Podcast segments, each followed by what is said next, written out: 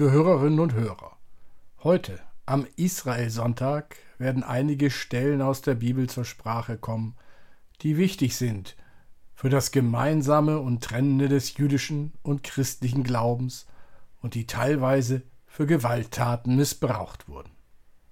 Die Musik gestalten Caroline Atzenhofer, Kirsten Ahrtal, Olga Burmeister, Detlef Korsen und Irina Maschenko. Die Texte, die aus der Bibel und aus der Feder von Harald Storz stammen, werden von Christoph Marsch Grunau und Robert Vetter gelesen. Israelsonntag. Im Namen des Vaters und des Sohnes und des Heiligen Geistes. Amen.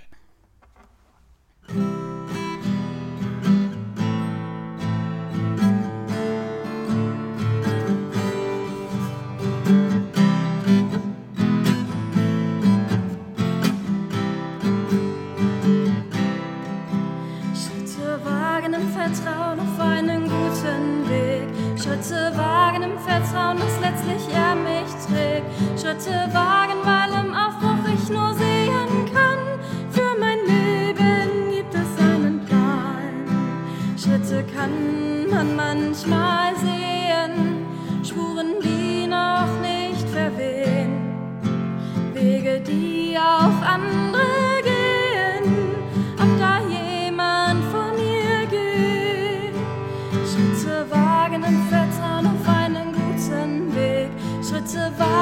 Vertrauen, dass letztlich er mich trägt. Schritte wagen, weil im Aufbruch ich nur sehen kann. Für mein Leben gibt es einen Plan. Schritte kann man manchmal hören. Kinder trippeln, starke Schuhe.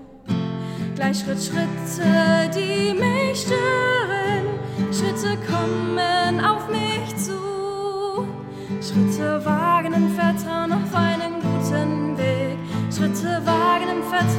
Letztlich er mich trägt. Schritte wagen, weil im Aufbruch ich nur sehen kann. Für mein Leben gibt es einen Plan.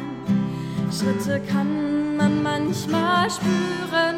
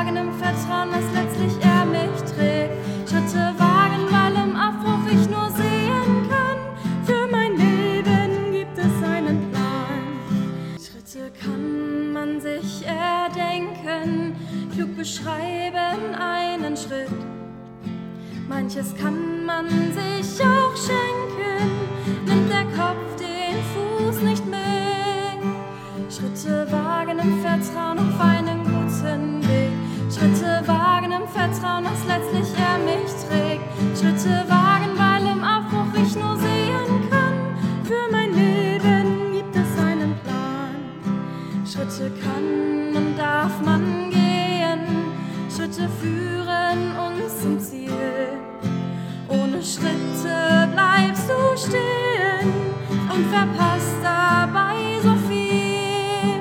Schritte wagen im Vertrauen auf einen guten Weg. Schritte wagen im Vertrauen, dass letztlich er mich trägt. Schritte wagen, weil im Aufbruch ich nur sehen kann. Für mein Leben gibt es einen Plan.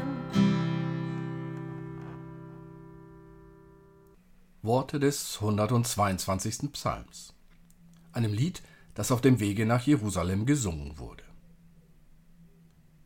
Ich freute mich über die, die mir sagten, Lasset uns ziehen zum Hause des Herrn.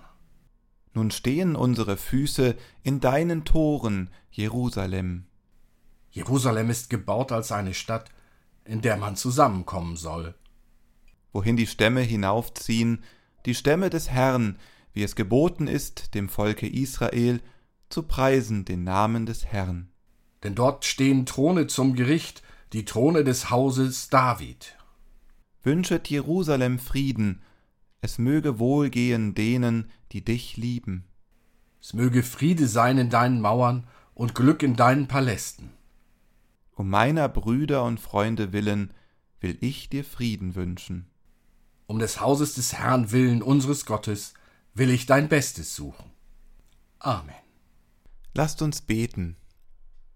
Herr, Gott Israels, Vater Jesu Christi, sei du uns nahe und geleite uns in unserem Hören, jetzt und alle Zeit. Amen.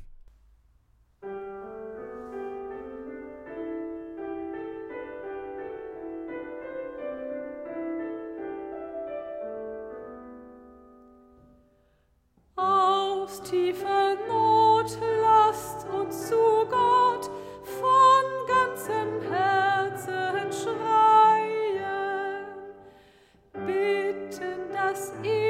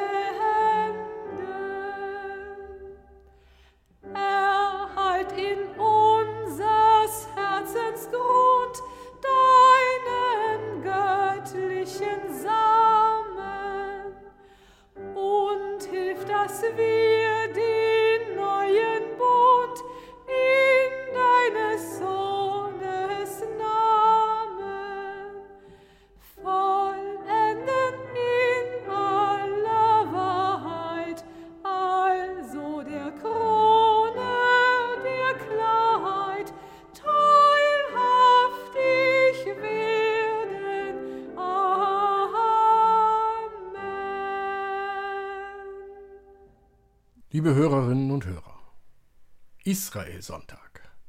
Vielleicht haben Sie sich gefragt, als Sie das Wort gelesen haben oder gehört haben, was ist denn das nun wieder? Zu Recht fragen Sie so, denn dieses Wort kommt so oft nicht zur Sprache. Es ist ein neuer Name, aber für eine alte Sache. Seit alters her gedachten die Christen am zehnten Sonntag nach Trinitatis der Zerstörung Jerusalems. Haben sie es von den Juden übernommen, die in ihrer unmittelbaren Nachbarschaft lebten? Diese trauerten und fasteten ebenfalls Anfang August über die zweifache Zerstörung von Stadt und Tempel. Die erste geschah im Jahr 586 vor Christus durch die Babylonier, die zweite im Jahr 70 nach Christus durch die Römer. Beide Male war es der gleiche Tag im August, an dem die Katastrophe besiegelt wurde. Das war Juden und Christen gemeinsam. Beide dachten an Jerusalem im Monat August. Dass sie das teilweise sehr verschieden taten, soll schon hier nicht verschwiegen werden.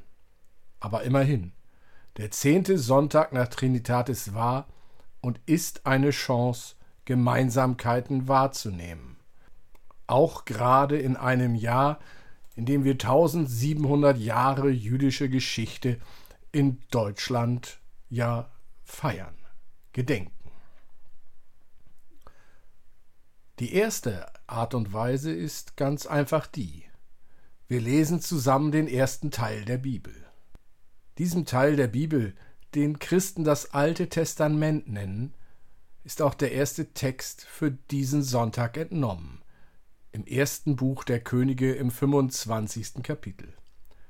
Hören wir einen Ausschnitt aus dem Bericht von der ersten Zerstörung Jerusalems. Am siebenten Tage des fünften Monats, das ist das neunzehnte Jahr Nebukadnezars, des Königs von Babel, kam Nebuzaradan, der Oberste der Leibwache, der Knecht des Königs von Babel, nach Jerusalem und verbrannte das Haus des Herrn und das Haus des Königs und alle Häuser in Jerusalem. Alle großen Häuser verbrannte er mit Feuer. Und die ganze Heeresmacht der Chaldäer, die bei dem Obersten der Leibwache war, riss die Mauern Jerusalems nieder. Das Volk aber, das übrig war in der Stadt, und die zum König von Babel abgefallen waren, und was übrig war von den Werkleuten, führte Nebuzaradan, der Oberste der Leibwache, weg. Aber von den Geringen im Lande ließ der Oberste der Leibwache Weingärtner und Ackerleute zurück. Ein knochentrockener Chronistenbericht. Kurz und knapp werden Namen, Daten, Fakten aufgezählt. Von Gott kein Wort. Schweigt der Schreiber oder die Schreiberin deshalb von Gott, weil auch Gott schweigt? Wo ist er denn? Warum sagt er nichts? Warum tut er nichts? Der Tempel, Ort des Gottesdienstes, Ort der Gottesnähe, wird in Trümmer gelegt. Und Gott? Liegt er in den Trümmern des Tempels? Gott liegt für mich in den Trümmern von Dresden, von Hamburg und Berlin, sagte eine, die seitdem einfach nicht mehr beten kann. Viele Kirchen wurden seitdem wieder aufgebaut. Aber wer baut die zertrümmerten Gebete wieder auf, zerbrochenen Glauben?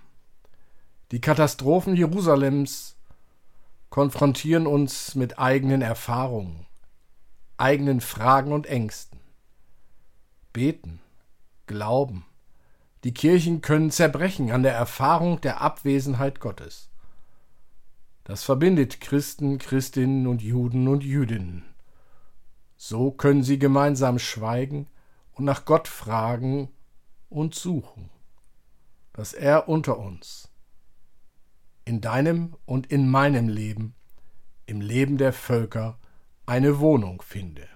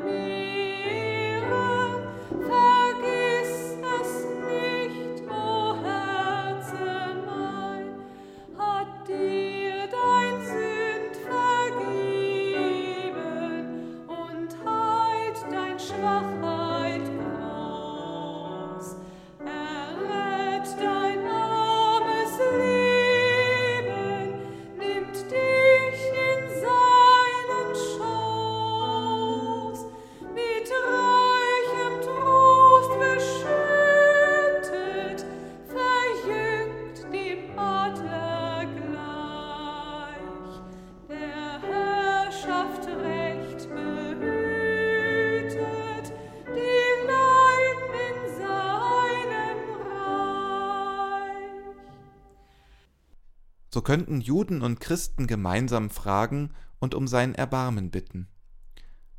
Aber selten ist es so gewesen.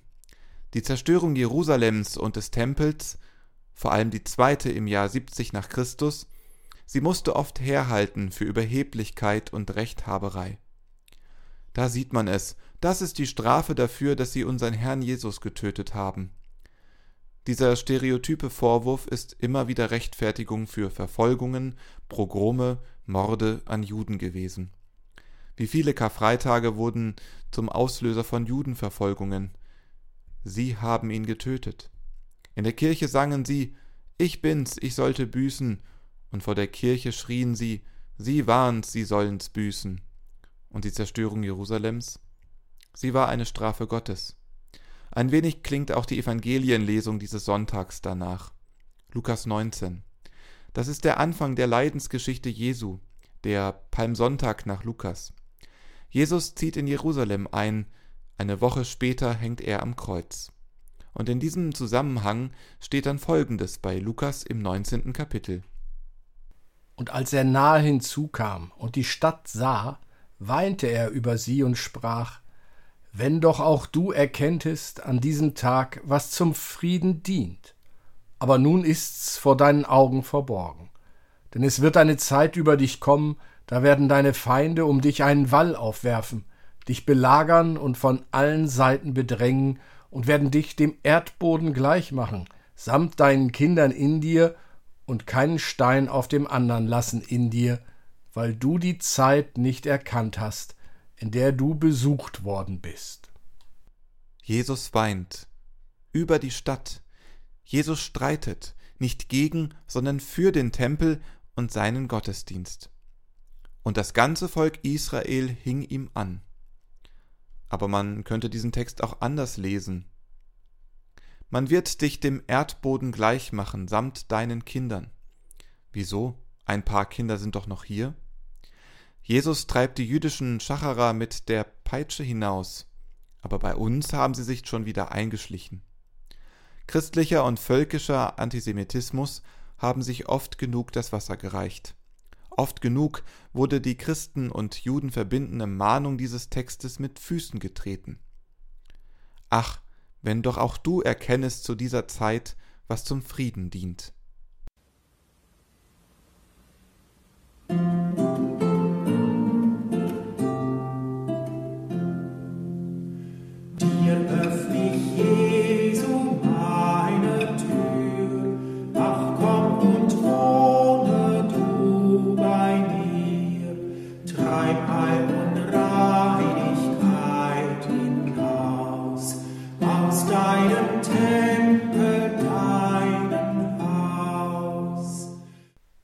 Juden haben Jesus getötet.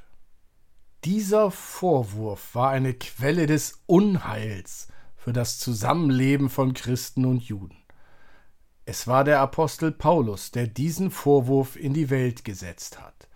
Im ersten Thessalonicher Brief finden wir es. Da steht geschrieben, die Juden haben den Herrn Jesus getötet und gefallen Gott nicht und sind allen Menschen Feind. Ein scharfer, leidenschaftlicher Satz mit fatalen Folgen durch die Jahrhunderte. Diese Leidenschaft kann nicht gerechtfertigt werden, jedenfalls nicht von uns. Aber ein klein wenig nachvollziehbar ist es, wenn wir uns vor Augen halten, Paulus selbst war Jude, wie Jesus auch. Und Paulus litt darunter, dass sein Volk Gottes Volk nicht an Jesus glauben wollte. Das erwählte Volk Gottes glaubte nicht an den erwählten Messias, den Retter. Ist das erwählte Volk, das nicht an ihn glauben will, verstoßen? Paulus schreibt, genau so ist es. Die Juden haben unseren Herrn Jesus getötet und gefallen Gott nicht. Nun gut, er sagt es. Wir lesen es heraus. Geschrieben hat er es so nicht. Liebe Hörerinnen und Hörer, meinen Sie nicht, diese Frage ginge uns nichts mehr an? Das, was diese Frage auch heute bedrängend machen kann. Wenn Gott die Verheißungen für sein Volk Israel fallen lassen kann, wer weiß, vielleicht lässt Gott dann auch einmal andere Zusagen fallen. Siehe, ich bin bei euch alle Tage bis an der Weltende. Wo zwei oder drei in meinem Namen versammelt sind, da bin ich mitten unter ihnen. Kann Gott Gnade, Berufung und Verheißung fallen lassen? Oder noch einfacher gefragt, kann ich mich auf Gott und auf sein Wort verlassen, wenn sein Volk Israel es scheinbar nicht konnte? Alle Gewissheit des Glaubens kann an dieser Frage hängen. Das wusste der Jude Paulus. Seinen ersten Antwortversuch im ersten Thessalonicher hat er später grundlegend verworfen, in einem Abschnitt aus dem Römerbrief, der Epistellesung für diesen Sonntag ist. Paulus sieht hier in seinem letzten Brief andeutungsweise eine Lösung für die ihn bedrängende Frage. Jetzt ist die Zeit der Nichtjuden, der Heiden. Sie kommen durch den Glauben an Jesus zum Heil. Aber am Ende wird auch ganz Israel zum Heil gelangen, ob mit oder ohne Jesus glauben, das lässt Paulus merkwürdig offen. Das ist ihm ein Geheimnis, das er Gott getrost überlässt. wenn nur das eine gewiss ist. Gottes Gaben und Berufung bleiben. So schreibt er Ich will euch, Brüder und Schwestern, dieses Geheimnis nicht verhehlen, damit ihr euch nicht selbst für klug haltet. Verstockung ist einem Teil Israels widerfahren, bis die volle Zahl der Heiden hinzugekommen ist. Und so wird ganz Israel gerettet werden, wie geschrieben steht. Es wird kommen aus Zion der Erlöser, der wird abwenden alle Gottlosigkeit von Jakob. Und dies ist mein Bund mit ihnen, wenn ich ihre Sünden wegnehmen werde. Nach dem Evangelium sind sie zwar Feinde um euretwillen, aber nach der Erwählung sind sie Geliebte um der Väter willen. Denn Gottes Gaben und Berufung können ihn nicht gereuen. Denn wie ihr einst Gott ungehorsam gewesen seid, nun aber Barmherzigkeit erlangt habt, wegen ihres Ungehorsams, so sind auch jene jetzt ungehorsam geworden wegen der Barmherzigkeit, die euch widerfahren ist, damit auch sie jetzt Barmherzigkeit erlangen. Denn Gott hat alle eingeschlossen in den Ungehorsam, damit er sich aller erbarme.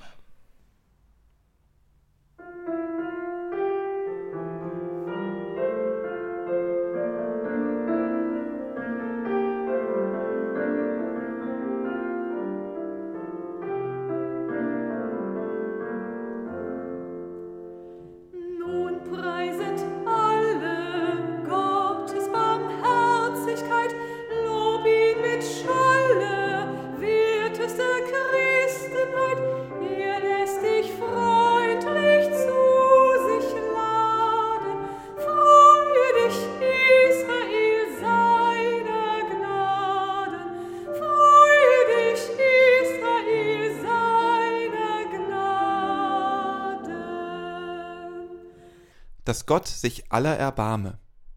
Juden und Heidenchristen, das ist das Ziel der Wege Gottes. Miteinander sind sie auf dem Weg, gemeinsam suchen sie nach Gott. Dass er sich aller erbarme, das ist das Ziel dieses Suchens. Davon erzählt eine Geschichte, die am Ende stehen soll. Es ist, wie sollte es anders sein, eine jüdische Geschichte. Gottes Klage, so heißt sie. Ein Enkelkind des Rabbi Baruch liebte es, Verstecken zu spielen. Eines Tages spielte der Junge wieder mit einem Knaben. Er verbarg sich, wartete lange in seinem Versteck, denn er meinte, sein Freund suche ihn und könne ihn nicht finden. Sein Herz freute sich sehr. Lange wartete er so, aber vergebens. Sein Gefährte suchte ihn nicht. So kam er aus dem Versteck heraus, fand den Knaben nicht mehr und wurde gewahr, dass er ihn gar nicht gesucht hatte. Er lief in die Stube seines Großvaters, weinte und klagte Ich habe mich versteckt, und der böse Henoch hat mich nicht gesucht. Da entströmten den Augen Rabbi Baruchs Tränen, und er sagte Schau, so klagt Gott auch. Er hat sein Antlitz von uns abgewendet und sich vor uns verborgen, dass wir ihn suchen und ihn finden. Wir aber suchen ihn nicht.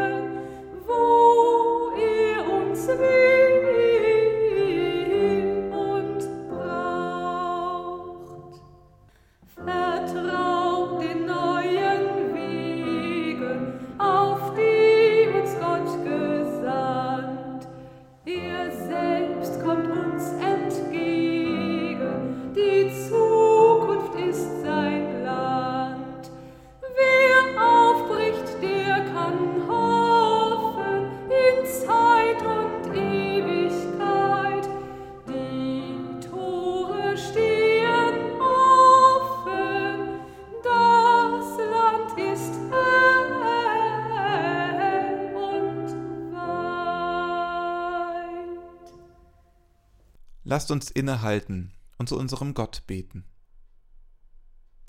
Herr, wir bekennen, dass der Glaube an dich nicht nur leeres Geschwätz sein darf. Schenke, dass unser Handeln im Alltag eine Antwort und ein Spiegel echten Gehorsams gegen dich werden. Herr, wir bekennen dich als Schöpfer des Himmels und der Erde, du, allmächtiger, uns täglich bewahrender Gott. Wir bekennen dich als unser Lebensziel und vertrauen auf deinen Schutz und deine Nähe in geordneten und in verwirrten Zeiten. Hilf uns, dass wir uns gegenseitig als die von dir geliebten und gewollten Mitmenschen erkennen. Gib uns die Kraft, allen Hass und alle Vorurteile überwinden zu lernen, damit wir uns gegenseitig respektieren. Hilf, dass nicht die Angst vor dem Tod der Motor unseres Lebens ist. Vor dir wollen wir im Hier und heute zufrieden und dankbar leben, voller Vertrauen darauf, dass es keinen Tag geben kann, der nicht unter deiner Verheißung steht. Amen. Wir beten gemeinsam. Vater unser im Himmel, geheiligt werde dein Name, dein Reich komme, dein Wille geschehe, wie im Himmel, so auf Erden. Unser tägliches Brot gib uns heute und vergib uns unsere Schuld, wie auch wir vergeben unseren Schuldigern. Und führe uns nicht in Versuchung, sondern erlöse uns von dem Bösen. Denn dein ist das Reich und die Kraft und die Herrlichkeit in Ewigkeit. Amen. Der Segen des Gottes von Sarah und Abraham, der Segen des Sohnes Jesus Christus, von Maria geboren, der Segen des Heiligen Geistes, der über uns wacht, wie Eltern über ihre Kinder, sei mit euch allen. Amen.